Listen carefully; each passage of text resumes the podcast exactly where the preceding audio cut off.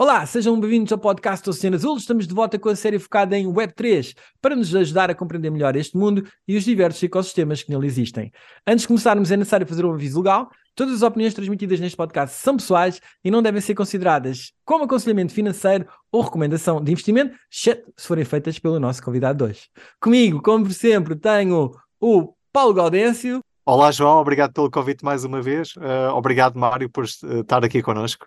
Hoje Temos o Mário Moura, Mário Moura, contabilidade, o nosso convidado especial de hoje para nos dar a conhecer e a explicar todas as questões relacionadas com estas novidades do Orçamento de Estado 2023 para o mundo cripto. Mário, bem-vindo. Vamos começar Olá, aqui por uma pergunta inicial que é explicar quem é o Mário Moura. Força!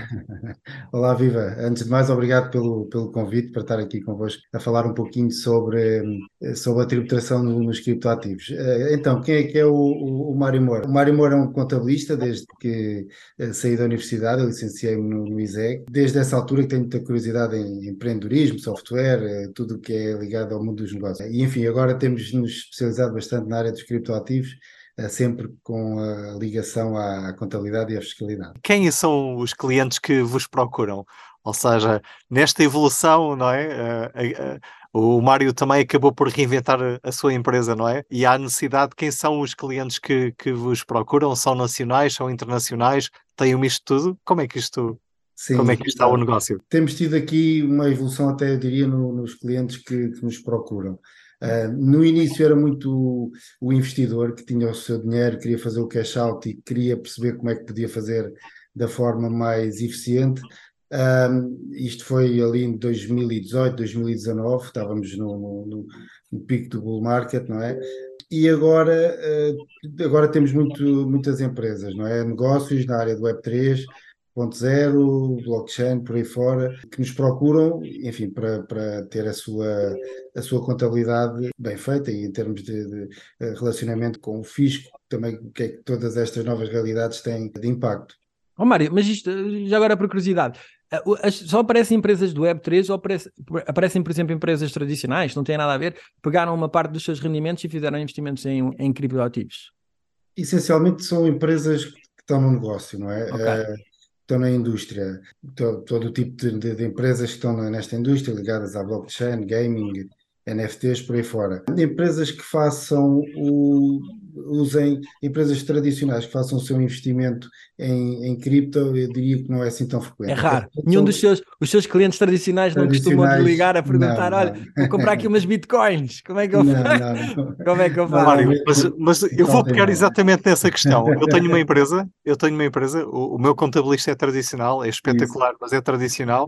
Eu já lhe propus isso, ou seja, uma parte do, da poupança da minha empresa portanto está, está num depósito, numa conta tradicional do banco, como é que eu faço?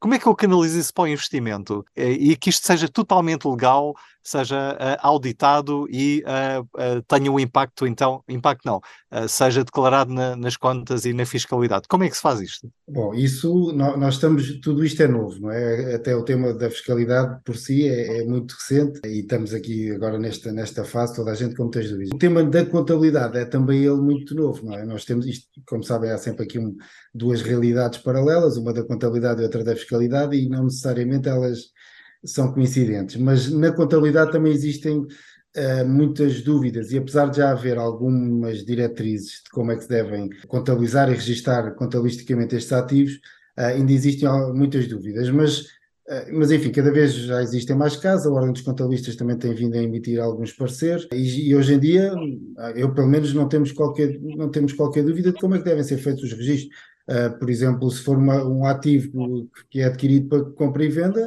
é, é registado uma classe 3 de mercadorias normalmente. Portanto, isso não.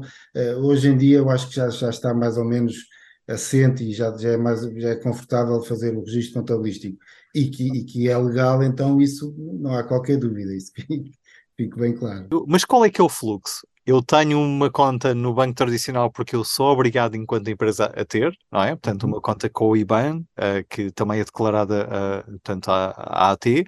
Depois dessa conta, eu posso enviar dinheiro, por exemplo, para uma, uma SEX, não é? Uma Centralized Exchange como a Binance, como a Kraken ou, ou outras, ou uma Gate.io, e depois então eu faço o investimento uh, e isso tem que ser declarado. E é assim que, que funciona este processo, da forma como eu faço pessoal, Sim, pode, pode ser uma de, um dos caminhos. É, é, essa, é, algumas dessas SECs, inclusive, por exemplo, a Kraken tem uh, contas corporativas, pode abrir uma conta em nome de uma empresa, não é? É, em Portugal? É, é, é, também válido para Portugal? Portanto, a Kraken tem base nos Estados Unidos, se não estou em erro, ou pelo menos tem operação, mas tem operação no mundo inteiro e consegue abrir uma conta corporativa. Portanto, uma conta em nome de uma empresa em vez de ser uma conta em nome de uma pessoa. Todo o KYC é feito normalmente usando os documentos da empresa, certidões permanentes por aí fora e dos seus sócios, mas pode ter uma conta corporativa. Portanto, existem várias eh, exchanges já que têm a possibilidade de ter a conta corporativa. Isso é normalmente a nossa recomendação, é Uh, se pretende que a empresa faça esse tipo de investimentos, fazer as coisas de uma forma bem clara.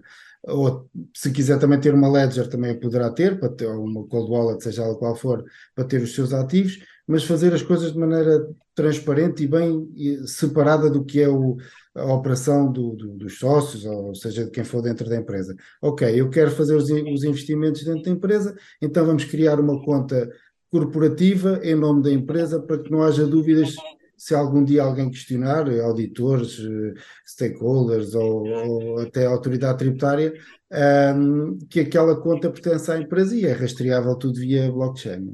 Ok, oh, oh Mário, antes de depois passarmos aqui em, em mais detalhes sobre o, o, quais são as obrigações que depois a empresa teria que ter, como agora passaram também a ter os uh, individuais, seria bom uh, abordarmos aqui uma questão que é definir um bocadinho primeiro os conceitos. E se calhar começávamos por a definição de conceito de criptoativo. Como é que o Mário define em que é que o Mário se baseia para definir uh, o conceito de criptoativo? Bom, o, o, o, conceito de criptoativo ele foi, enfim, cada, existem N conceitos de criptoativos e cada um terá, isto, isto quando se está na comunidade, isto é uma discussão até às vezes um bocadinho esotérica, mas tem para, ser objetivo, não é? Foi transcrito para, para o código do IRS uh, o conceito para efeitos de IRS e, e para efeitos fiscais do que é um criptoativo. E eu vou até me socorrer aqui da cábula para não dizer, para não dizer as neiras. Portanto, o que ficou transcrito no código do IRS foi que, para efeitos do presente código, isto é extremamente estimulante ler, ler o código do IRS aqui no, em direto. Vocês às vezes certeza que nunca tiveram um, um, um entrevistado, um convidado tão, tão brilhante. Mas pronto, considera-se criptoativo toda a representação digital de valor ou direitos que possa ser transferida ou armazenada eletronicamente recorrendo à tecnologia de registro distribuído ou outra semelhante. Vocês vejam como é brilhante o que aqui está transcrito. Portanto, o que é que isto quer dizer? Bom, alguém saberá o que é que isto quer dizer uh, e eu convido-vos a, a, a lerem porque é, é, muito estimulante o código IRS. O que é que isto quer dizer? Isto são essencialmente os criptoativos, tokens por aí fora do que nós conhecemos e que é transacionado em exchanges e por aí fora. O que é que o que é que aconteceu? E fizeram depois uma delimitação negativa. O que é que não são criptoativos através dos NFTs, mas também de certeza vamos falar aí um pouquinho mais à frente sobre o que é que são os NFTs. Ó oh, Mário, fale mais sobre a tributação mais-valias relacionado com, com este tema de cripto. Então, essa foi agora, digamos, a grande, o grande impacto que, que sentimos aqui no Orçamento de Estado para este ano, foi realmente a tributação das mais-valias que, que, que, temos com, com as transações em, em, cripto, em criptoativos. Pronto, havia um vazio legal até ao final de 2022, na verdade falava-se muito em isenções e paraíso fiscal e por aí fora, mas não era, eu não considerava que fosse nada disso, portanto havia um, um vazio legal, não havia legislação sobre o tema, havia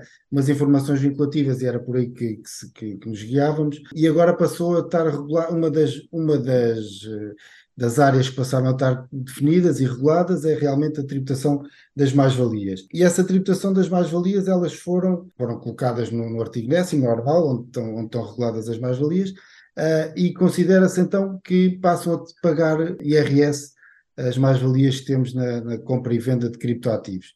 Elas ficam a, a, a sujeitas à taxa dos 28%, à semelhança de, de, outros, de outros ativos, das ações, por exemplo, mas tem aqui uma, uma oportunidade de não tributação, chamemos assim, se ficarmos com os ativos mais do que 365 dias. Isto é um regime muito favorável, nomeadamente comparando com com outros regimes, como por exemplo das ações, e, e esta questão das mais-valias e da possibilidade de, de tendo eh, as mais-valias, uh, os criptoativos em nosso poder mais do que 365 dias, com algum planeamento vai ser possível realmente também ter aqui uma tributação muito baixa. Muito bem. Oh, Mário, fala-nos um bocadinho aqui das questões do que é que, como é que isto se enquadra em termos depois do, do IRS, em que categorias é que isto se enquadra? Pronto, as mais-valias é na categoria G, não é? das mais-valias. Isso também é uma questão que nos colocam bastante. Uh, e dando aqui alguns exemplos práticos, é como é que isto vai ser declarado, como é que isto vai ser, eh, como é que vamos informar a autoridade tributária sobre isto. Bom, nós, neste momento, o que sabemos é conceptualmente o que foi colocado no código do IRS, não é? Porque hum, todo este processo foi uma, uma, grande atrapalhada, não é? Pronto, quem o acompanhou de perto, uh, vocês imaginem o que é ter do lado da autoridade tributária uh, pessoas que não têm grande conhecimento deste, deste, destes conceitos, de grande conhecimento de, do que é um staking, que é um farming, que é mining, por aí fora, e estarem a legislar sobre estes temas. Isto foi aqui um. Eh, enfim, as associações, eu acho que tivemos sorte que as nossas associações a Offchain, a, Associação Portuguesa de Blockchain, a FACE, que é depois a junção disto, teve um papel bastante ativo e acho que é bastante importante deixar aqui isto bem vincado, graças a eles não tivemos aqui um desastre em termos de, de tributação uh, em, Portugal. Mas em termos práticos ainda ninguém sabe, nós suspeitamos como é que isto vai ser declarado, portanto, por exemplo, as mais-valias categoria G será semelhante ao que temos hoje em dia nos uh, nas ações, portanto, um campo onde vamos colocar o preço de compra, o preço de venda e a diferença será uh, as mais-valias. Temos outras categorias de rendimentos, uh, como por exemplo a categoria E, que são os rendimentos de, de, capitais, que também é um conceito que está presente no código do, do IRS. E aqui nos rendimentos de capitais, o que é que foi incluído? Então, aqui, então, o legislador ainda foi mais criativo, na minha opinião, foi ele colocou em rendimentos de capitais tudo o que ele não sabe que são, que são conceitos que são enquadrados em, em por exemplo, mais-valias, ou seja, o staking, o mining, operações DeFi, enfim, não são enquadráveis aqui em categorias B ou, ou na categoria G que falámos anteriormente, e então ele criou na, na categoria E, nos rendimentos de capitais, aqui um conceito que diz, ok, então tudo o que forem rendimentos que venham destas atividades de criptoativos, vamos colocar isto em categoria E, uh, rendimentos de capitais, porque, enfim, um staking é qualquer coisa parecido com um juro, chamemos-lhe assim, e então vamos, vamos tentar colocar isto aqui para, para poder tributar também. Resumindo, se eu comprar e vender uma cripto, supostamente vou ter que colocar na categoria G, isso. Correto? E se eu tiver a fazer staking, farming ou outras, outras vertentes que eu possa ter algum tipo de rendimento, coloco essas mais-valias em, na categoria E de rendimentos de capitais, correto? É este o processo que um, Portanto, e, e, como é que eu declaro, por exemplo, no, no, caso específico do staking, eu, sei lá, tinha mil moedas num criptoativo qualquer e rentabilizaram mais mil moedas durante este determinado período. O que eu ponho, como é que eu categorizo, categorizo isso nos rendimentos perdiais? Digo apenas que tive mil moedas adicionais de staking durante este período e sobre esse valor vou pagar 28%. É assim que funciona? Sim, vende, se as vender. Capitais. Se as vender. Se, se as vender, se não as vender, não, não, não, é, não, Pronto, isso aqui é, é, como é que as vamos declarar? Lá está, nós não sabemos. O que está ainda, o que está presente no código é que esse tipo de rendimentos são rendimentos da categoria E. Uh, e eles depois também dizem que os rendimentos de, destes da categoria E são tributados se forem remunerados em criptoativos, ok? Por exemplo, o exemplo que estava a dar, se eu, se eu tenho staking de Polkadot e recebo Polkadot, por exemplo, aí ele será tam, também tributado como mais-valia, ou será tributado como mais-valia na venda desse criptoativo. Eu acho que isto aqui vai ser uma grande atrapalhada, porque depois abrem-se aqui questões. De, então, se eu ficar com este ativo mais do que 365 dias, estará ou não estará sujeito à mesma isenção? Uh, por um lado, eles, eles definem claramente que é um rendimento da categoria E, mas se for remunerado em criptoativos, então já passa para a categoria G. E então, se eu ficar com ele 365 dias, uh, também não, não irei pagar. Uh, eu acho que isto ainda vai ter de ter aqui alguns esclarecimentos adicionais. Pelo que está na letra da lei, eu diria que sim a tudo isto, ou seja, eu tenho Polkadot, sou remunerado, só para dar um exemplo uh, prático, recebo em Polkadot o meu staking, se, se estou a receber em criptoativos, só serei, só, só serei tributado se o vender e como mais-valia.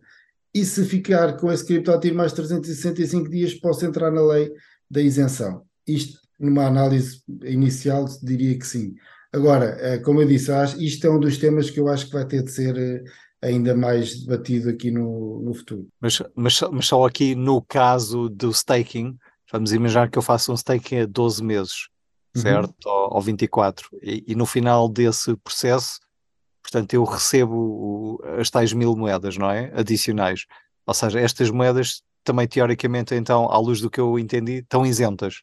Não, estão isentas, uh... tu as, depois de as receberes, as, ficares com elas durante mais de 12 meses. Exatamente. Quando as recebes, é, é, o dia zero, não é? é o momento Exato. zero. Agora, Exatamente. recebeste estas okay. moedas, teoricamente Exatamente. não vais ter que pagar tributação se, se não as venderes, e agora quando as venderes, pagarás tributação se, não, se as venderes antes do prazo de 12 meses de, de duração do, do período Exatamente. em que tu estás com elas. Teoricamente, Exatamente. se tu recebeste, recebeste o staking das moedas e agora ficaste com ela durante 12 meses, uh, teoricamente entras no, no campo da isenção. À partida, Sim. é isso que o, que o Mário estava a desenhar como sendo do processo. Ó oh, Mário, mas para as empresas não é assim, pois não? Se eu fizer a mesma coisa, eu for uma empresa e se eu tiver uhum. investido em determinadas. Imagina, eu comprei Bitcoin e a, e a Bitcoin valorizou uh, eh, 20%. Eu, no uhum. final do ano, como é que funciona? Eu tenho que declarar que tive ali uma mais-valia e tenho que pagar, correto? Ou não? Sim, sim. Eu até, se me permites, eu até fechava só aqui o capítulo do IRS, fechando aqui a questão da, da mineração e da categoria B. Ainda são dois conceitos que existem em sede de IRS. Portanto, a mineração, ela, ela, ela pode ser tributada de duas formas, digamos assim, na categoria B, Uh, uma que é através do regime simplificado, e ele foi bastante agravado aqui na, na mineração, porque o, coeficiente para calcular o, o lucro uh, tributável foi agravado para os 95%.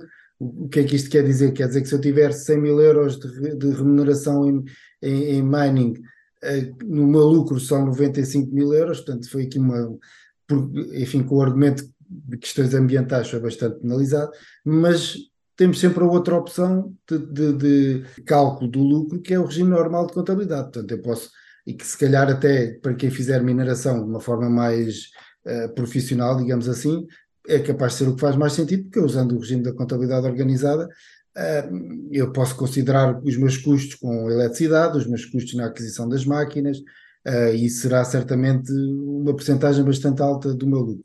Pronto, e em termos de, de, de, IRS, eu acho que fechamos aqui mais ou menos. Depois haverá aí algumas questões, algumas questões que podemos falar mais à frente, mas eu creio que fez. Em relação às empresas, este, isto só para fazer aqui a ligação, este regime simplificado ele é aplicável também às empresas. E o regime simplificado, ele tem a possibilidade de ser também para o trading, e isto também é importante que se diga, uh, portanto, a compra e venda também pode ficar sujeita ao regime simplificado, o regime simplificado tem um limite de 200 mil euros de, de, de, rendimentos, portanto só se pode aplicar para quem tiver até 200 eh, mil euros, mas é, há a possibilidade de se aplicar tanto em sede de IRS como em sede de, eh, de IRC, portanto em termos das empresas. Quem quiser, por exemplo, aquele, estávamos a falar há pouco, uma empresa que faz os seus investimentos, uh, usa o, a sua, a sua, um, as suas poupanças para, para investir em cripto e depois tem uma mais-valia, aí são as regras normais de uma empresa. Portanto, é um Reddit, é um proveito que tem naquele, naquele período, entra no, no, no normal, apura, apura-se o, o resultado líquido e paga impostos como qualquer outro rendimento. Portanto, nesse momento, ou seja, eu quando finalizo as contas, apresento as contas do final do ano, já sei que vou ter que vender uma parte das minhas das minhas moedas para os meus criptoativos, assim é que se diz, porque já sei que vou ter que pagar uh, um, um, valor de, de, do percentual de IRC sobre essa minha mais-valia. Uh, eu corro o risco de, se não vender logo no dia 1 de janeiro ou no dia 2 de janeiro, ter um problema, que é eu no dia 31 de dezembro, dia 1 de janeiro, tinha ali 20% mais-valia, Uh, para pagar, tinha ali, tinha, aliás, a minha Bitcoin ou outra moeda qualquer que eu tinha investido, uh, teve ali um 20% de acréscimo e, e se no dia 2 de janeiro há um crescimento do mercado, eu estou lixado, porque o meu lucro foi-se todo embora, mas as finanças não querem saber. Portanto, isto pode provocar alguma pressão de venda no momento de transição? Olha, há até um clássico, não é? No final do ano, uh, até por causa do mercado americano, normalmente os últimos dias do ano há sempre aqui um dump, uh, exatamente porque se diz que é para realizar algumas menos-valias e em termos uh, fiscais isso ser, ser considerado e depois voltam-nas a, a, comprar para. Ah, pois é, pois é, está certo, ok. Aqui também se aplica, é a mesma estratégia, exatamente. É, aqui seria a mesma estratégia. Mas é, é, é assim, em termos de, de, de, empresas, há aqui outros conceitos mais, mais complexos que podem ter ser aplicados, como por exemplo a valorização dos ativos a 31 de dezembro, não necessariamente vendê-los, uh, mas terem de ser valorizados depois temos aqui temas, porque essa, nós não temos um mercado oficial para esses ativos, não é? Como é que vamos avaliar esses ativos se não há um mercado, uma bolsa oficial, digamos assim?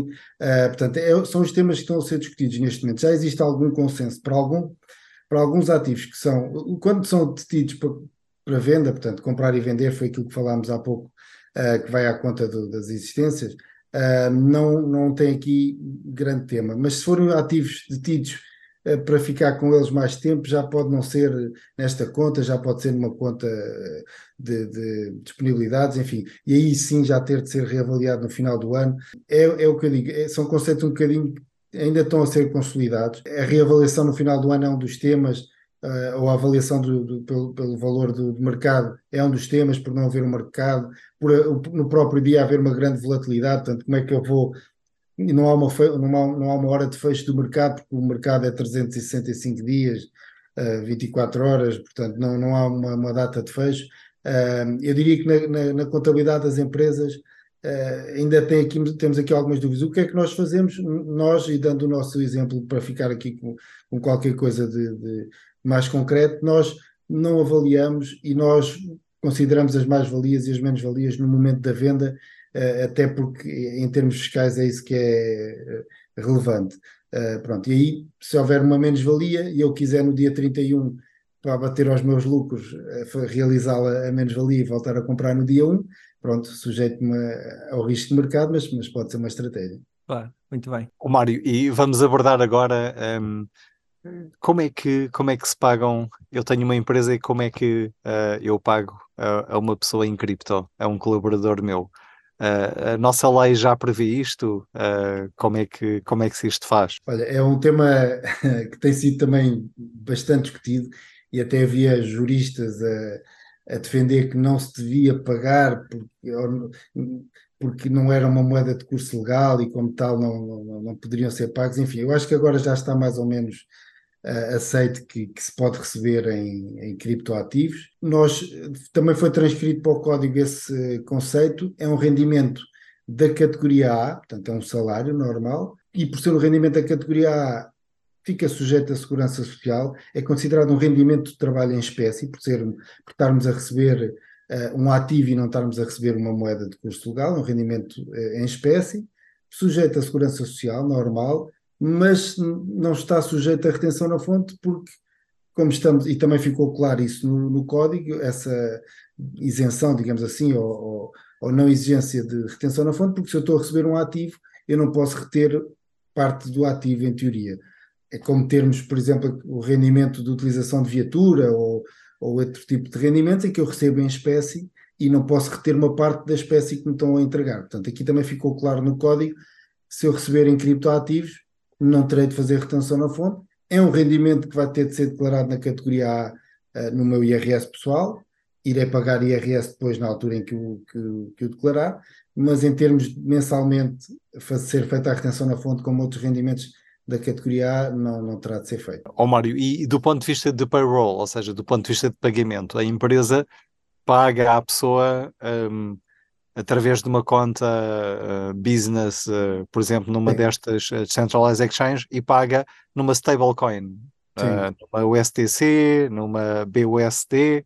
BUSD agora se calhar é um mau exemplo, mas, mas ou, ou seja, sempre numa stablecoin e depois a pessoa faz o que quiser, ou seja, ela depois converte isso para alguma coisa. Nós até temos aqui clientes e empresas que pagam em outras moedas, em, em, em Bitcoin, muito, Stablecoin é, é, é, talvez a mais, mais frequente, e quando existem, uh, quando existem uh, projetos, não é? muitas vezes também pagam na própria moeda, ou uma parte, tentam pelo menos uma parte do salário mais reduzida, é?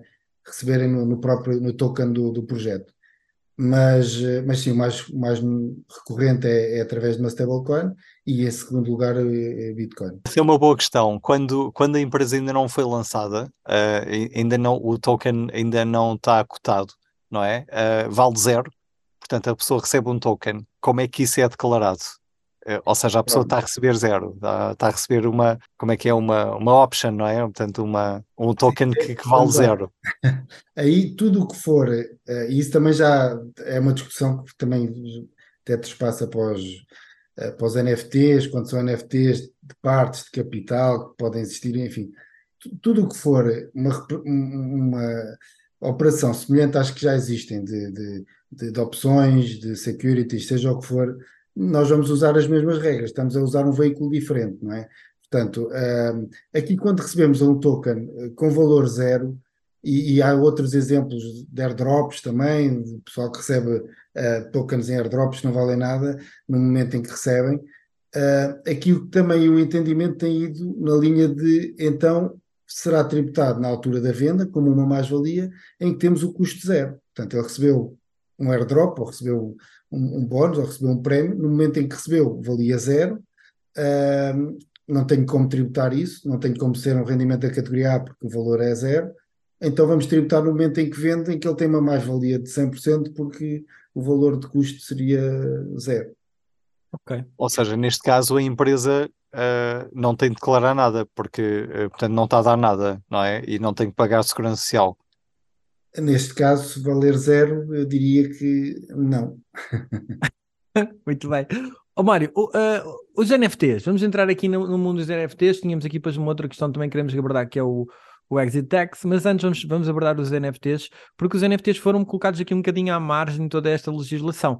Enquadra-nos, por favor, como é que ficou a abordagem aos NFTs. Pronto, é, é, é um tema que eu acho que o pessoal está a despertar para ele, exatamente porque pode ser aqui interessante fazer algum tipo de operações uh, com NFT para, para otimizar fiscalmente aqui uh, algumas, algumas carteiras. Uh, os NFTs eles foram excluídos do conceito de criptoativos. Pronto, isto lá está, conceptualmente há, há grandes discussões aqui na, na, na, comunidade, obviamente que uns dizem que obviamente que isto é um, é um criptoativo, outros dizem que obviamente não é, pronto, e por aí fora. Uh, o que interessa é que para efeitos fiscais eles excluíram do conceito de, cripto, de criptoativos os tokens não fungíveis.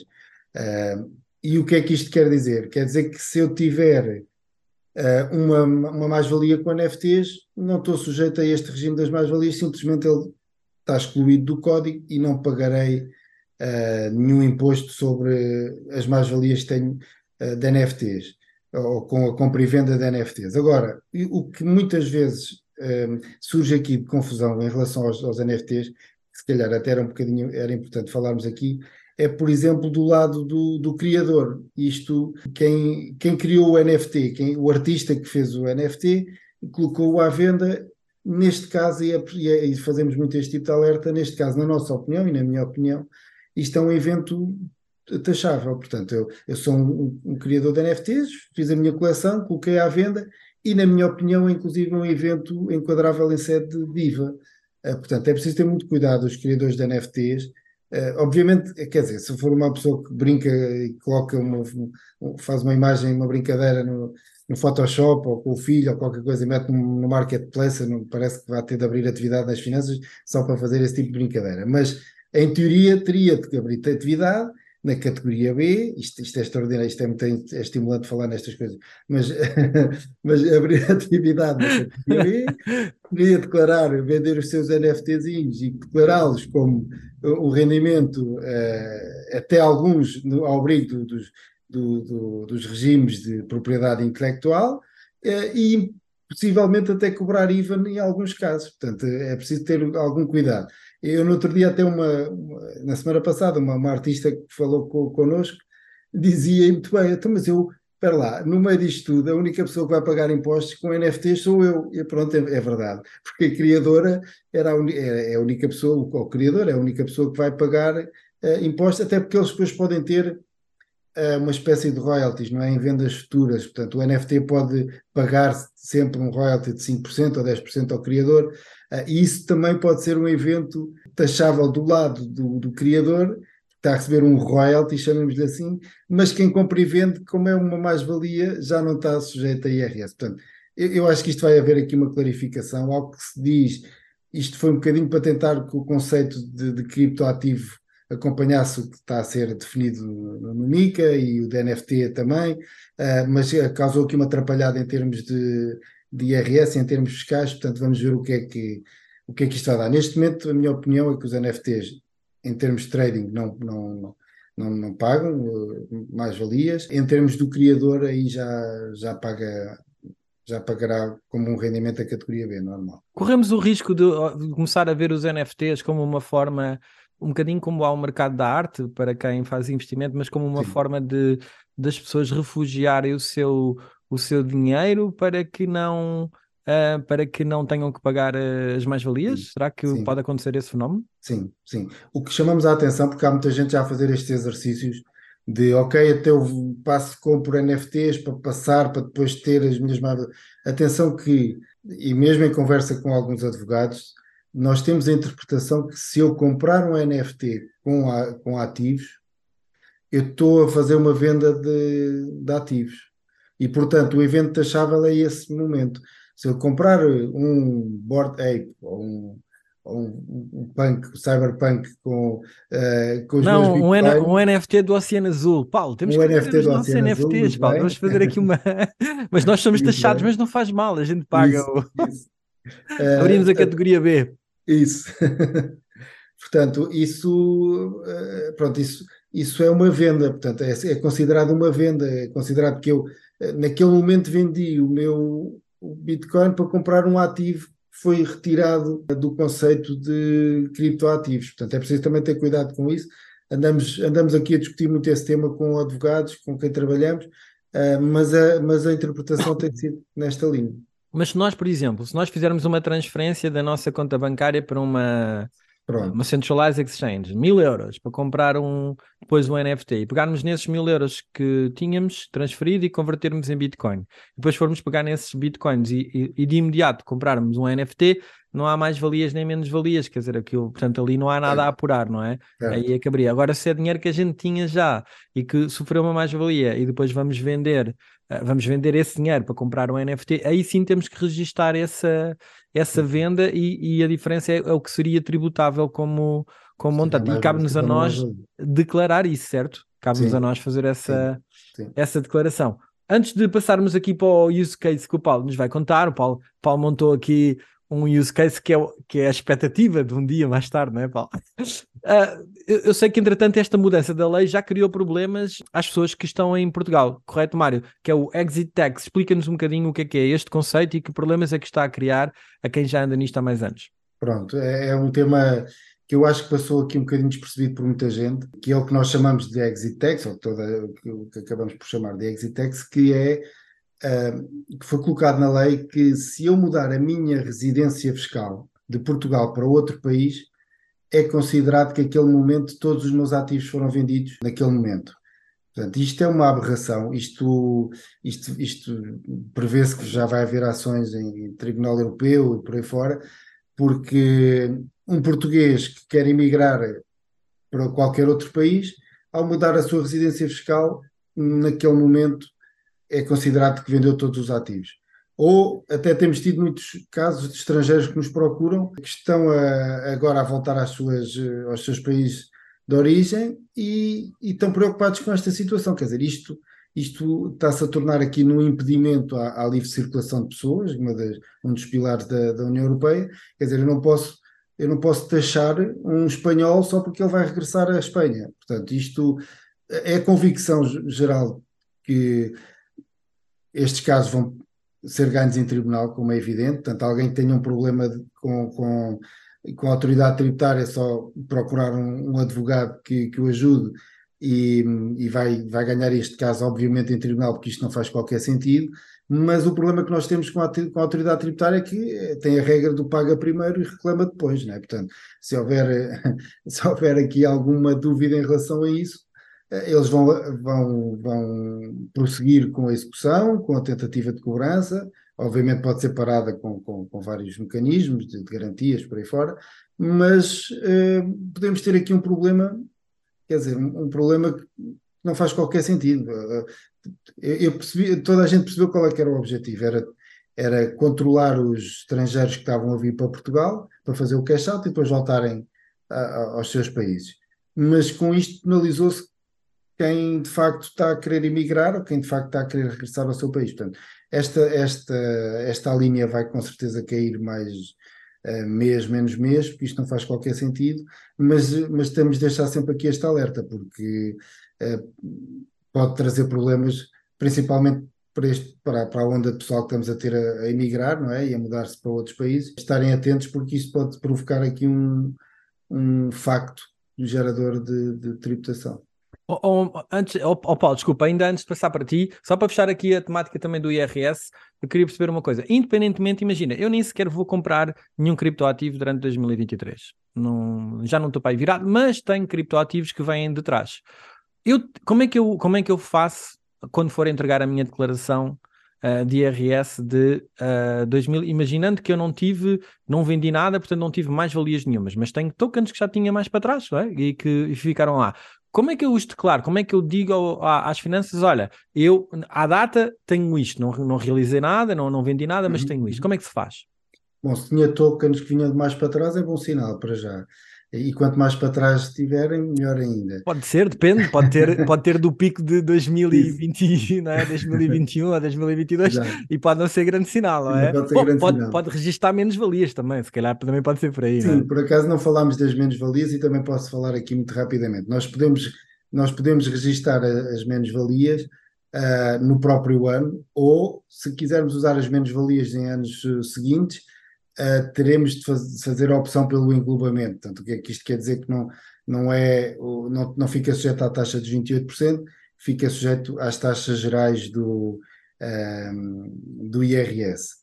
Uh, pronto, e aqui agora, em relação ao que, ao que me estava a perguntar, que eu agora, entretanto, até, até me perdi. Estamos a falar das menos-valias. Não, estava a dizer, uh, uh, eu não quero comprar nem vender, ah, mas tinha de, tokens claro, mais antigos. Como é que eu digo ao, ao, às pois. finanças? Olha, já tenho estes tokens agora e, então, e é, e é o nós, é, nós ainda não sabemos como é que vamos declarar, não é? Porque o, o formulário do IRS do próximo ano, uh, ou, portanto, do ano 2023, que vai ser entregue em 2024, isto só vai ser publicado no início de 2024, muito provavelmente. Portanto, Uh, neste momento não, não, não, existe nada na lei que diga que nós temos de declarar os ativos que nós temos.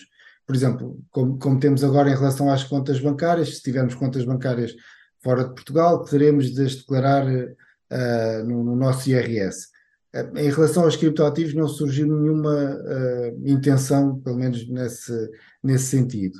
Agora, não sabemos o que é que vai surgir na declaração, portanto, mas eu diria e de acordo com o que está na lei, neste momento nós não vamos ter de declarar o que temos, vamos ter de declarar só se tivermos aqui alguma, alguma venda. Quem vai ter de declarar, em atalho de foice, como se costuma dizer, quem vai ter de declarar são as exchanges que estão sediadas em Portugal. Isso também ficou previsto na lei. Elas vão ter de reportar no início do, do ano seguinte todas as operações que foram feitas. Se nós tivermos, se tivermos, se tivermos as nossas moedas numa carteira, numa hot wallet ou numa cold wallet, não é? numa Ledger ou numa MetaMask, uh, ninguém vai comunicar, não é? Ninguém irá comunicar, pelo menos neste momento não. Mas não portanto, se nós não comunicarmos, não, não, não, se, se, ou seja, nós não somos obrigados a comunicar que temos, só somos obrigados a comunicar se fizermos então efetivamente uma uma, uma venda onde temos que registar mais valias ou menos valias sobre o que aconteceu. É isso, isso não é? Isso mesmo. Ok, isso. muito bem. Paulo. Menos à data 2. Vamos então aqui para, para um use case que quem já está há algum tempo, vamos imaginar, já estamos há 3, 4 anos, investimos mil euros uh, e uh, passou algum tempo e uh, nós sabemos que por vezes, se acertarmos nos criptoativos, isto pode ter um fator de multiplicação de vários milhares. Uhum. Uh, vamos imaginar que esta situação. Há três anos eu depositei mil euros no meu banco, eh, o meu banco tradicional, uh, e depois daí uh, abri uma conta numa, numa centralized exchange, como a Kraken, a Binance ou a Coinbase, onde fiz o KYC, portanto, provei a minha identidade, comprovei a minha morada, transferi fundos então do meu banco para esta centralized exchange e depois para a minha carteira descentralizada, para a minha MetaMask, onde eu tenho uma Ledger, pronto, para ter tudo em segurança. E depois fui comprando alguns tokens uh, aqui, por exemplo, nesta, ou na PancakeSwap, ou na Nuiswap, etc. E esperei, e isto valorizou mil vezes ou duas mil vezes. Então, dos meus, dos meus mil euros, isto multiplicou por, por 2 milhões, que eu tenho agora na minha carteira. Ah, e agora quero fazer, tirar proveitos, não é? Portanto, retirar uma parte deste investimento e quero comprar um, um imóvel, não é? Espetacular, com vista para o mar, questões. Ao transferir este dinheiro da, portanto, da minha carteira descentralizada, 1.5 milhões, para o meu banco, uh, como é que eu justifico? estes 1,5 milhões que vão cair assim do, do nada, do vazio, na minha conta bancária. Provavelmente Bom, eu vou ter lá. aqui alguns problemas, não é? Como, como é que eu justifico que, que este dinheiro... é, um, é um tema que realmente é, é um bom use case, porque é, é, é, é cada vez mais frequente. Agora, tal, nós acompanhámos algumas operações dessas e agora com o, com o bear market desacelerou aqui um bocadinho, mas isto começando a subir, de certeza que vai, vai, vai explodir de novo. De facto, havia, principalmente no, há uns dois anos atrás, o ano passado, uh, havia aqui da parte dos bancos e há alguma resistência a receber valores que venham da, das exchanges. Porém, cada vez mais têm ferramentas uh, forensics de análise de, de carteiras e eles conseguem ver se aquela carteira teve contacto com alguma carteira suspeita. Portanto, uh, isso está, está, identificado, ao contrário do que a maioria das pessoas pensa, que isto é tudo um, uma área para lavagens de dinheiro e tráfico disto e daquilo. Uh, a Polícia Judiciária está muito bem fechada em termos de software para, para saber quem são as wallets que têm contacto com wallets uh, referenciadas e os bancos também já estão a usar o mesmo tipo de software. E hoje em dia, quer dizer, há uma política anticripto de algumas instituições bancárias, mas isso eu diria que é mais político do que, do que receio, porque as ferramentas para, para verem a origem dos fundos ou se, se, se, as wallets têm algum comportamento estranho, elas existem e são cada vez mais certeiras. Portanto, esse, eu diria que esse é, primeira, esse é o primeiro problema, é, é mostrar ao banco que a origem daquele, daquele dinheiro é, é legítima. Mas nós não temos tido, sinceramente, grandes problemas em relação a isso. Portanto, é, no exemplo que deu, é muito fácil eu entregar a minha carteira e dizer: olha, está aqui, consegues ver na blockchain, que eu realmente comprei mil euros de Shiba Inu há 5 anos, ou há 4 anos, ou lá quando aquilo surgiu, isto teve uma valorização absolutamente eh, ridícula e agora tenho 2 milhões. Portanto, isto, é, isto não houve aqui nenhuma operação na, na blockchain que de entradas e saídas até chegar a 2 milhões. Não, houve uma entrada de, mil euros que se converteu em 2 milhões. Portanto, uh, e isto é, é, temos feito e os bancos vão aceitando, eh, enquanto, enquanto estão dispostos a receber dinheiro vindo de, de, de exchanges. Mas também já, já há bancos a posicionar-se, o Bison Bank, por exemplo, eh, está-se a posicionar já no, nos criptoativos, há bancos também fora de Portugal que também já fazem o cash out sem, sem qualquer problema. Lá está, porque fazem esta análise forense, chamemos-lhe assim, às carteiras e têm a uh, segurança que o dinheiro é um dinheiro enfim, que não teve contacto, pelo menos, com, com, com carteiras uh, identificadas como sendo de risco. Em termos de momentos de, de, de, que são geradores de imposto, temos esta, esta conversão, podemos estar aqui a falar de uma mais-valia, não é? Portanto, eu tenho os meus mil euros que se converteram em 2 milhões, temos aqui, obviamente, uma mais-valia. Eu, eu, estou a usar para comprar um ativo, mas estou a usá-lo, portanto, é, há aqui uma venda ou há uma, uma permuta desse ativo esta, estas operações com imóveis estão a ser feitas através de permutas, não é? Uh, porque não há aqui uma utilização de uma moeda de curso legal. Uh, e esta operação ela tem de ser uh, atribuído um valor, e isto também já ficou neste Orçamento de Estado em relação ao IMT. portanto, essa, essa, esse valor tem, essa operação tem de ter um contravalor em euro. Portanto, na própria. Eu posso dizer que estou a comprar um apartamento por 100 Bitcoin, mas eu tenho de dizer naquele momento quanto é que valeu aquela operação em euros para poder pagar o imposto de selo, o IMT, tudo isso uh, que tem de pagar em, em, em, Fiat. Portanto, isso são operações que estão a acontecer. Há também uma grande, um grande cuidado nestas operações em termos de, de, de de AML, portanto, anti-money laundry, eh, todos esses procedimentos de análise são feitos pelo, pelos notários, são, são todos os procedimentos normais numa compra de um, de um imóvel, eh, são ainda, eu diria, mais cuidadosos, eh, é feita a avaliação da origem do valor, é feita a avaliação das carteiras, também usamos ferramentas forenses para, para ver se, como a semelhança do que os bancos fazem também, na altura da compra e venda do imóvel.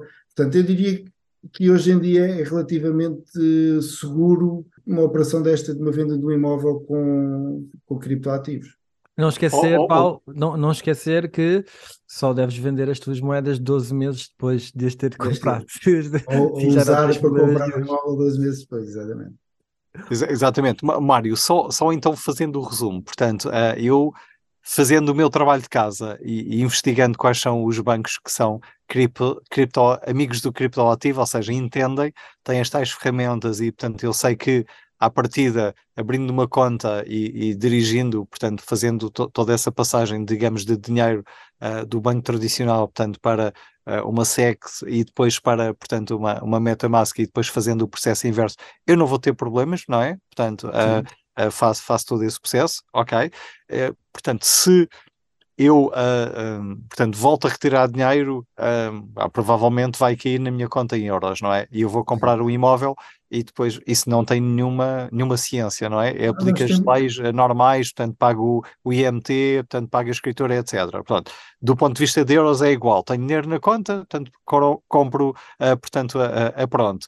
Aqui, do ponto de vista de, de investimento imobiliário, do ponto de vista de aquisição imobiliário, também uma prova de onde é que veio o dinheiro, não é? Aplica-se o, o, portanto, o AML, mas a, é, é, algo diferente de, uh, de, de, eu justificar ao banco que aquele é o meu dinheiro e foi através deste processo de investimento.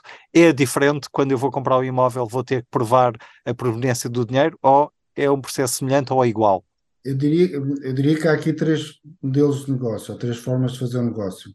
Uma é, é, é cripto to cripto, há, há, operações em que o comprador e o vendedor aceitam em cripto, portanto, e aí nunca passa por uma instituição bancária. Nós já fizemos, e há outras operações também que são públicas que foram assim, compraram em Bitcoin, foi transferido de uma wallet para outra wallet, normal. Há as operações em que passa previamente para cripto, por exemplo, o, o vendedor ele não quer receber em cripto e então tem de previamente uh, passar uh, para cripto. Uh, e há uma última opção em que então aí o cash out é feito só a posteriori, ou seja, o, a, transferência é feita em cripto para o receptor, mas ele vai receber em, em, dinheiro na sua carteira. Eu aqui, só para não, para não ficar confuso, é cripto to cripto, Outra é converter previamente em dinheiro e aí paga em dinheiro, e aqui não estamos a falar de nenhuma operação cripto, porque ela não, quando faz a escritura já está a pagar em dinheiro, e há uma terceira solução que é a venda é feita em cripto, mas o vendedor recebe logo em fiat porque não, não confia em cripto. Pronto. E aí a operação pode ser feita uh, e, e, e, valorizada em cripto. Pronto. Não sei se ficou claro quais é que são as três, as três opções. Cripto to Crypto, todas elas têm o AML, sendo que a, que a primeira, Crypto to Crypto, terá condições especiais por ser só cripto. A segunda, já estamos a falar só de dinheiro, porque ele converte previamente em cripto, portanto, não, é, é, uma operação normal que temos até hoje. A terceira é uma operação de cripto, porque ele transfere cripto e usamos aqui exchanges para fazer isto, ok? Eh, eh, para haver a garantia que o valor está parqueado e que aquele valor existe e que no momento da escritura uh, aquele valor é transferido para o wallet de quem está a vender e que é, e que é convertida em fiat nesse momento. Portanto, aí estamos a falar de uma operação cripto que o vendedor recebe em fiat. Uh, e aí tem o IML também mais, eu diria, um bocadinho mais rigoroso por ser uma operação uh, cripto. O, o Mário, do ponto de vista da escritura, isto tem que estar documentado, não é? Tudo, uh, tudo. Tem que estar sim. documentado na escritura que foi, qual foi o processo e tem que ser identificado, não tem que ser identificado, portanto, a, o, o, endereço da, da wallet, bem não? Não tenho ideia que tenha de ser identificado. Isto também, os notários já sabem como fazer, mas também não são todos os notários, exatamente por haver aqui a, algumas particularidades. Enfim, o segundo caso que falámos, que já é pago em dinheiro, não há aqui questão nenhuma, porque estamos a fazer apenas uma transferência de dinheiro mas os outros dois, o valor do negócio é feito em cripto, eu aí terá de ser feito através do notário que já tenha alguma, algum conhecimento. Mário, vamos passar aqui para uma, para uma visão mais macro. Com esta nova atualização da legislação em Portugal, como é que nós nos comparamos com outros mercados? Mercados europeus, sei que, pelo que eu percebi, a Espanha tinha, a Espanha não, a Alemanha tinha um modelo muito semelhante, Estados Unidos, como é que nós ficamos aqui no meio? Estamos com uma, continuamos competitivos ou não? Olha, eh, eu acho que no final não ficámos tão mal como estávamos a, com receio que acontecesse. Portanto, inicialmente falou-se na tributação em 50%, que ia ser um, eh, pronto, ia ser bastante complicado. Uh, a opinião é que isto também foi feito um bocadinho rápido demais, ou seja, há muita gente que está a ser ainda apanhada de surpresa de algumas questões do, do exit tax e por aí fora. Uh, podia ter sido dado aqui mais um ano, período de transição, em que já fosse taxado, tudo bem, mas que houvesse aqui a possibilidade das coisas serem feitas uh, e pensadas um bocadinho mais, porque a sensação que nós temos é que a sensação e, e, a convicção, porque conhecemos quem esteve envolvido no, no processo, é que isto foi feito um bocadinho uh, sem conhecimento do, sequer de, de, de, alguns conceitos de staking, de mining. quem legislou não tinha, não, não sabe do que, é que, do que é que estamos a falar. mas no final eu acho que não ficou assim tão mal. Portanto, nós temos um regime parecido com a Alemanha, a questão do, do, dos 365 dias, a tributação dos 28% não é muito má, uh, mesmo quando comparamos com outros países, não, não, foi, uh, não foi muito penalizadora. Claro que não podemos comparar com, com Dubai e, e outros paraísos, fiscais que têm tributação uh, muito próxima de zero ou zero em alguns casos. isso aí não é comparável, mas quando comparamos com os os restantes países da OCDE, eu acho que nós acabamos por ficar aqui com uma posição relativamente competitiva em termos de tributação de IRS. O que afasta o investimento e que nós sentimos que afasta o investimento é a tributação em sede de IRC, portanto, continuamos a não ser competitivos, uh, seguranças sociais muito penalizadoras, custos trabalhistas versus segurança, versus segurança social muito uh, penalizadoras, portanto, nós tínhamos aqui indicações e, e, conhecíamos e falávamos muita, muita, muitas grandes empresas do ecossistema que estavam a querer, a querer mudar para Portugal e, enfim, até porque os seus fundadores uh, tinham grandes benefícios fiscais e a, e a, forma como foi feita assim um bocadinho uh, atabalhoada acabou por afastar essas, esses grupos, essas empresas de virem para cá. Mas pronto, mas para concluir, em termos de IRS, eu acho que não foi tão mal como foi na proposta de orçamento, se bem que podia ter sido feito de, de maneira diferente. Ó oh, oh, Mário, então agora eu propunha-te aqui um desafio. Nós, uh, quando estivemos aqui a pensar em fazer isto, na verdade vimos alguns vídeos e vimos que havia uma série de perguntas que a malta ia fazendo depois dos vídeos nos comentários do YouTube. Normalmente até são sempre as mesmas. Exato, são sempre mais ou menos ali as mesmas, ou não à volta, mas são perguntas bastante legítimas, porque ao fim e ao cabo é um bocadinho aquilo que é uh, o, o, que, o, o, que as pessoas estão a sentir na realidade, não era? E o nosso desafio era, a gente lançava-te aqui um conjunto de perguntas e tu, um, e tu olha, ias respondendo uh, da forma como achares melhor. Uh, eu uhum. arrancava aqui com a primeira, que era relacionada com a utilização de cartões cripto, se é ou não é uma venda de um ativo. Pronto, pergunta número um, oh, no top 3 de perguntas essa. Pronto, sim, uh, isto é, é, às vezes é difícil, e, bom, e depois vocês não imaginam a quanto, isto parece que é uma pergunta simples e eu respondo sim com convicção, mas isto depois há um conjunto de soluções DeFi que levam a pergunta aí, a resposta a ser um ninho. Mas vamos lá, usar aqui um normal cartão da Binance uh, que nós colocamos o, os ativos que queremos usar no cartão por ordem e, e isso é, é, é, considerado uma venda, porque eu vou ao supermercado e pago com o meu cartão da Binance, eu tenho de vender um ativo para conseguir fazer o pagamento naquele momento. Portanto, isso uh, não tem dúvidas que é um evento taxável. Agora, há outras soluções em DeFi em que eu coloco os ativos como colateral e o que eu faço é um empréstimo e, e, e vou pagando com, a, com, os ativos que tenho lá em colateral e eu depois posso uh, colocar fiat para pagar o valor que usei do cartão. Bem, uh, uh, o pessoal que vai assistir isto, alguns sabem do que é que eu estou a falar. Aí a minha resposta é NIM e vai ser uma solução que vai ser eh, bastante estudada.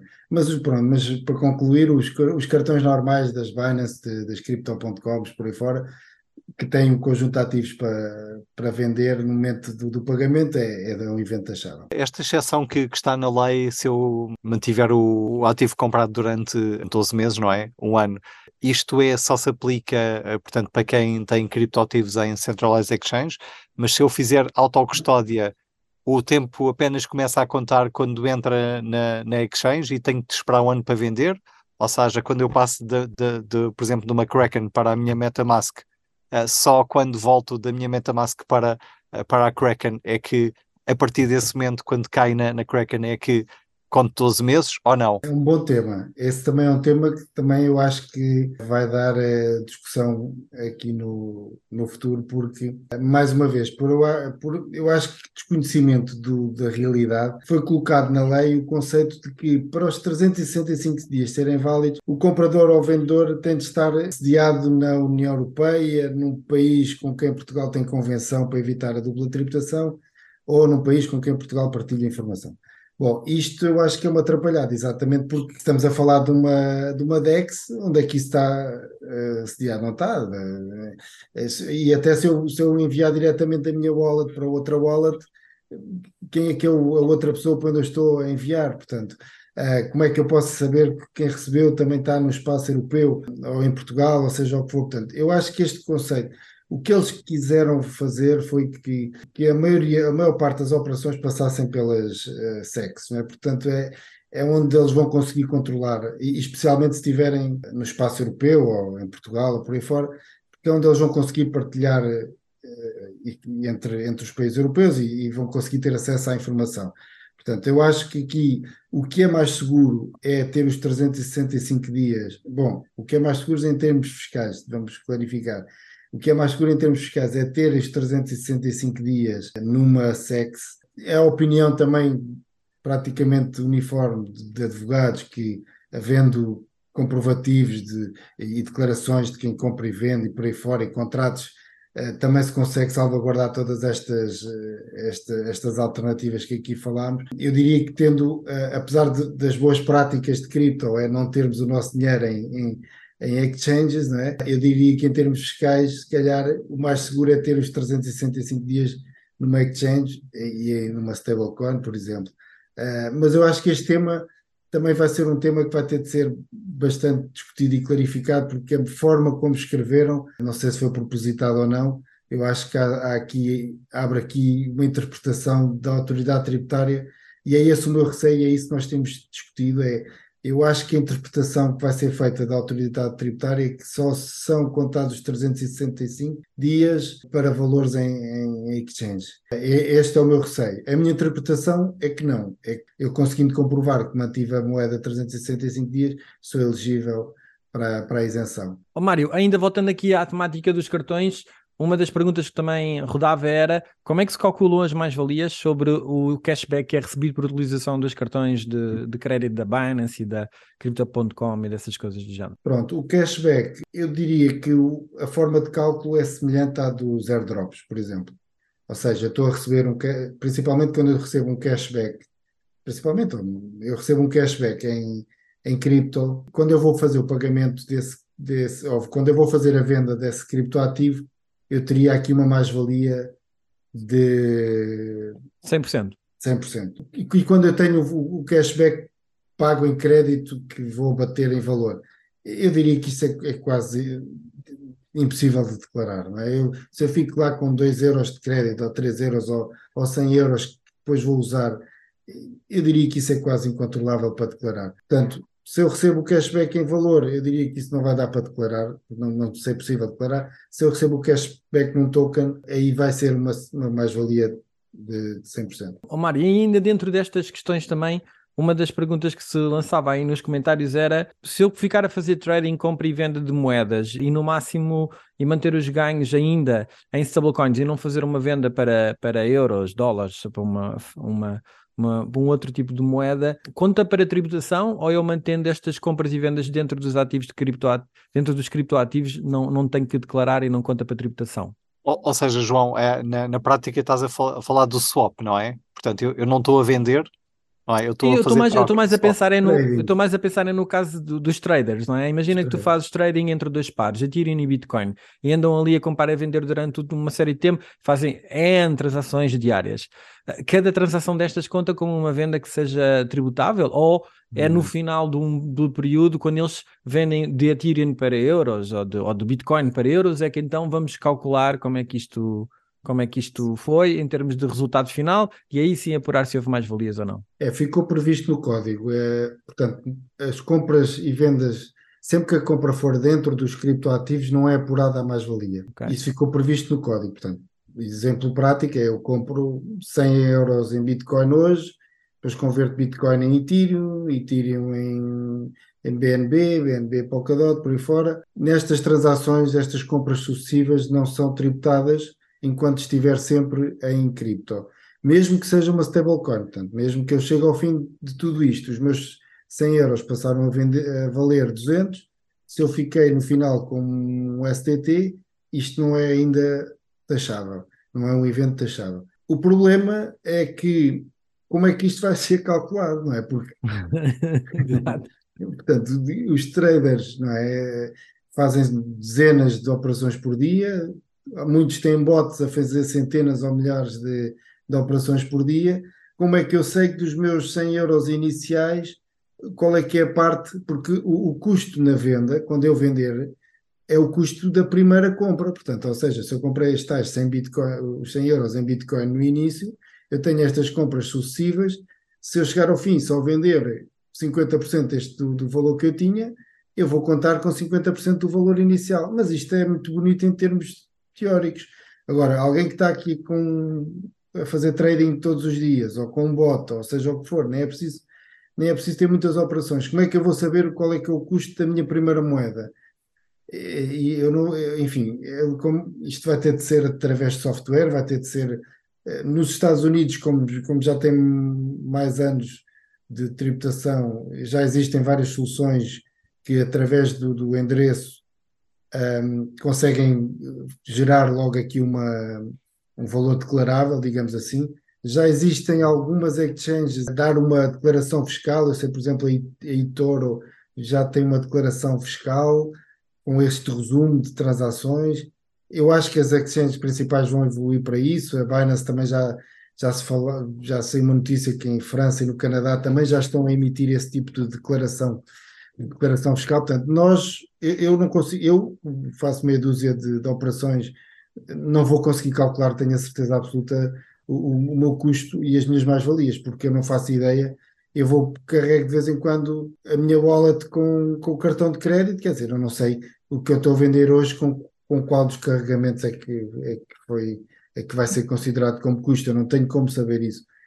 Esse, eu acho que esse é o desafio aqui na tributação dos criptoativos, é como é que nós vamos apurar aqui o valor das mais das mais-valias. Portanto, vamos ver, isto vai ser é, é, eu acredito que só através de software de análise de, de wallets é que vamos conseguir fazer esse tipo de declaração. Até porque alguns investidores que não são traders eles usam uma estratégia que é o DCA, não é? O Dollar Cost Sim. Average, ou seja, vão todas as semanas, tipicamente ao mesmo dia, comprando, por exemplo, 100 euros, 100 euros, 100 euros e, uh, portanto, nós vamos apanhando a, a, a variação do criptoativo, não é? Ou seja, alguns que põem no Excel, outros nem tanto, e tanto aquilo no final vai dar, portanto, uma média, não é? E provavelmente é vai mas ser essa média uh, é, que não é estás média. a falar é do software, não é? Mas inclusive não é a média. O, a, a, metodologia que ficou prevista no código é o FIFO, é o First In, First Out, ou seja, nesse exemplo dos 100 euros, eu compro 100 euros, eu estou há um ano, todos os meses compro 100 euros. Do, tenho aqui 12 aportes, chamemos assim, de 100 euros. Se eu agora vender só metade, são os primeiros, os primeiros seis é que são considerados como custo é o first in, first out, portanto, o, o FIF. Isso ficou previsto no código, a metodologia de custeio. Agora, lá está, isto é, isto é muito simples se for só um ativo e se eu Exato. tiver claros o, e separados as conversões. Agora, se eu tiver é, estes é, mesmos é aportes e depois for brincando e comprando, eu normalmente eu não vou ter esse problema porque eu não tenho mais valias, eu só tenho menos valias. Eu costumo sempre eu sou um contribuinte líquido do ecossistema, portanto, eu, eu não tenho este, eu não vou ter esse problema de certeza. Portanto, eu estou sempre, estou sempre a brincar com isso, com o pessoal, é porque olha, eles que desenrasquem, porque eu, eu seguramente não vou ter esse problema. Eu vou carregando os meus 100 euros de vez em quando, mas já sei que é, é fundo perdido, é uma situação para para contribuir para a rede e para, para, toda a gente continuar a ganhar dinheiro. Mas quem tiver a, quem tiver a ter as mais-valias, eh, eu não Vai sei como é que... é que. estou curioso para ver como é que vamos conseguir calcular. E se eu trocar de, de Ethereum para euros, mas não tirar o dinheiro da exchange? Continuar dentro da exchange, sem, sem o transferir para a minha conta, é na mesma tributável? Eu diria que sim, porque o okay. conceito é passar para, para Fiat, sim. Ok, ok, boa. No caso de uma stablecoin, não. Portanto, não, no caso do stablecoin é considerado. Ok. Portanto, é o equivalente. embora agora as stablecoins também é um, é um uh, já não são stable, não é? Portanto, vimos o caso do Luna, vimos agora a BUSD, não é? Da, supostamente Exato. não é a Binance que emite, mas há, há um emissor mas estava ligado à Binance. Oh, oh Mário, é... já está definido como é que se calcula o custo das criptomoedas ou não? Já há um, um padrão? Portanto, o custeio é, é, esta metodologia que estávamos a falar, é o first in, first out. Portanto, é as compras sucessivas não são consideradas, é considerado o primeiro ativo, portanto, que é o tal disparado. Okay. Quer dizer, disparado. E é baseado é. no valor daquela exchange, certo? No, no, no é, e, o, e, o, cálculo é feito por exchange, exatamente. Okay. Portanto, ou seja, se a dado momento eu transferir para outra, aí eh, voltará ao fim da fila, chamamos assim. E aqui a questão da, da, transferência, eu transfiro para, para o meu filho, para a minha mulher, para um amigo meu, uh, como é que isto é um evento também fiscal, é tributável? Uh, por exemplo, se eu tenho um filho a estar no estrangeiro e por uma questão de rapidez, uma questão de custos, uh, ele tem uma carteira na MetaMask, eu envio-lhe uh, dinheiro, ou para uma Binance que depois ele usa o cartão para, para levantar. Como é, que, como é que isto está hoje em dia regulamentado, ou não está? Não, isto é o regime eh, geral, é igual a transferir uh, dinheiro ou para um filho ou para alguém com quem não tem relacionamento. Portanto, isso já até já foi, quando foi feita a alteração uh, do código do imposto de selo, falou-se muito isso, que de, até se dava sempre o exemplo dos casamentos, que fazemos, que fazíamos as ofertas aos, aos noivos. Uh, aqui o, é a mesma coisa. Portanto, quando há entre, entre família, pai e filho, não é um evento taxável. Agora, se eu transferir para um amigo, olha, ele precisa de mil euros e eu transfiro-lhe um milhão de euros, também não vamos ser aqui. Um amigo meu precisa de um milhão de euros para ir às compras, e eu transfiro-lhe um milhão de euros. Grande Isto, amiga. É, pronto, é, o amigo Ferreiro. Nós aqui no ecossistema é tudo. É assim, é tudo assim, aos milhões. Portanto, aí é, é um evento em imposto de selo. Tá, são, são as doações, são, são, está previsto o pagamento uh, em sede de, de, imposto de selo. Portanto, isso é um regime normal, como seria outro, como se eu transferisse notas, ou como se entregasse notas, ou transferisse dinheiro. Ok. Oh, oh, Mário, para terminarmos, a conversa já vai longa, uh, queríamos só de lançar aqui um desafio para o futuro, que era perceber a, a, a, tua visão. Como é que vês o futuro desta indústria? Quais são para ti as categorias que nos próximos anos terão, terão mais impacto deste, dentro deste setor de criptoativos? Olha, eu, como comecei por dizer, eu sou um entusiasta da tecnologia, portanto, eu, eu até entrei no, na indústria não tanto pela parte fiscal nem contabilística, mas pelo software e por enfim, um outro projeto que nós temos, uma empresa ligada à, à digitalização de, eh, de processos e de documentos, e eu acredito muito na tecnologia, na, na, tecnologia. Portanto, eu não, nós estamos num momento muito inicial, portanto, toda esta volatilidade que existe em, uh, é normal de uma nova, uma nova tecnologia. A regulamentação está aí, vai ser cada vez mais apertada. Eu acho que a regulamentação é boa, nós queremos que isto em termos de criptoativos, queremos ir para as massas, só conseguimos, só se consegue ir com, com regulamentação. Portanto, acho, acho que também os principais players estão conscientes disso, que só conseguem, isto só vai ser escalável com, uma, com regulamentação. Agora, quando falamos em termos de blockchain, agora muita tendência do AI, tudo, tudo, tudo é AI, os projetos que tiveram pump agora nos últimos tempos foi tudo ligado à inteligência artificial. É, eu acho que é por aí o gaming o metaverso, tudo isto são conceitos que eu acho que por serem novos e quem acompanha a indústria, é evidente que vai ter uma grande taxa de insucesso. E nós em Portugal normalmente temos uma grande, damos demasiada importância ao insucesso, gostamos de reforçar o insucesso, mas isso faz parte do, do processo e vocês conhecem tão bem, melhor do que eu, uh, uh, e relacionam-se com as startups e sabem como é que eh, como é que é. Portanto, a taxa de sucesso tem de ser obrigatoriamente muito baixa. Estamos a falar de novos modelos de negócio, novas, novas formas de interagir com o dinheiro. Eu sei que quem é ligado à, parte financeira acha que tudo isto são esquemas de pons e tudo isto são fraudes e não, não, não vê qualquer futuro. Eu, eu sinto que isto é uma nova forma de lidar com o dinheiro. Uh, obviamente vai, vai, vão entrar aí as CDBCs, vai haver a regulamentação, mas a forma como nós nos relacionamos com o dinheiro vai, vai, vai mudar drasticamente.